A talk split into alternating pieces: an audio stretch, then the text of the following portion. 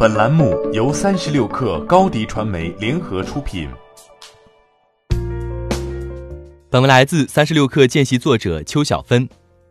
据彭博消息，滴答出行正寻求在 IPO 前一轮融资中筹资约三亿美元。对此，滴答出行方面表示不予评论。滴答出行前身是滴答拼车，二零一四年成立，目前业务主要为顺风车和出租车业务。和滴滴相比，滴答出行的业务范围比较小。不过，滴滴顺风车因为两起安全事故下线的一年多时间，也留给滴答出行在内的出行平台弯道超车的机会。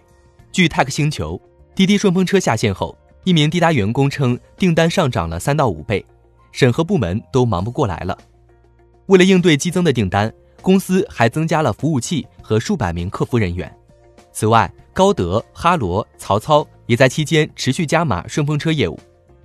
二零一九年十一月至今，滴滴顺风车在十余个城市上线，即使推进上线的进度并不激进，也足以令其他的出行平台感到焦虑。有投行人士告诉三十六氪，滴答出行在二零一九年上半年已开始和投行接触。二零一九年，滴答出行 CEO 宋忠杰称，公司已实现盈利，营收还包括广告业务、增值业务、服务后市场等方面。另一名投资人向三十六氪透露，滴答出行目前日单量接近一百万单，其中顺风车占到七成。接下来的工作重点还是增长。上市前的计划是日均二百万单。成立五年，滴答出行已经获得 IDG 资本、易车、崇德投资分别领投的三轮共计一点三亿美元融资。其中，李斌作为易车的创始人之一，在和高瓴、红杉资本共同成立未来资本后。也于二零一七年领投过滴答的 D 轮融资，李斌本人也成为滴答出行的董事长。从李斌创办的易车和未来都在纽交所上市来看，滴答出行未来 IPO 的地点很有可能也是纽交所。易观二零一九中国网约车市场分析报告显示，二零一八年顺风车交易额比二零一七年上涨百分之二十点九，达二百三十二亿。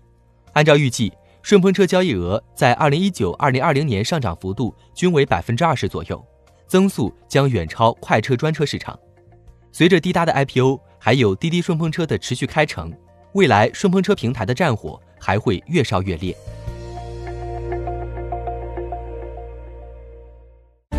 欢迎添加小小客微信 xs 三六 kr 加入克星学院，每周一封独家商业内参，终身学习社群。和大咖聊风口、谈创业，和上万客友交流学习。高迪传媒，我们制造影响力。商务合作，请关注新浪微博高迪传媒。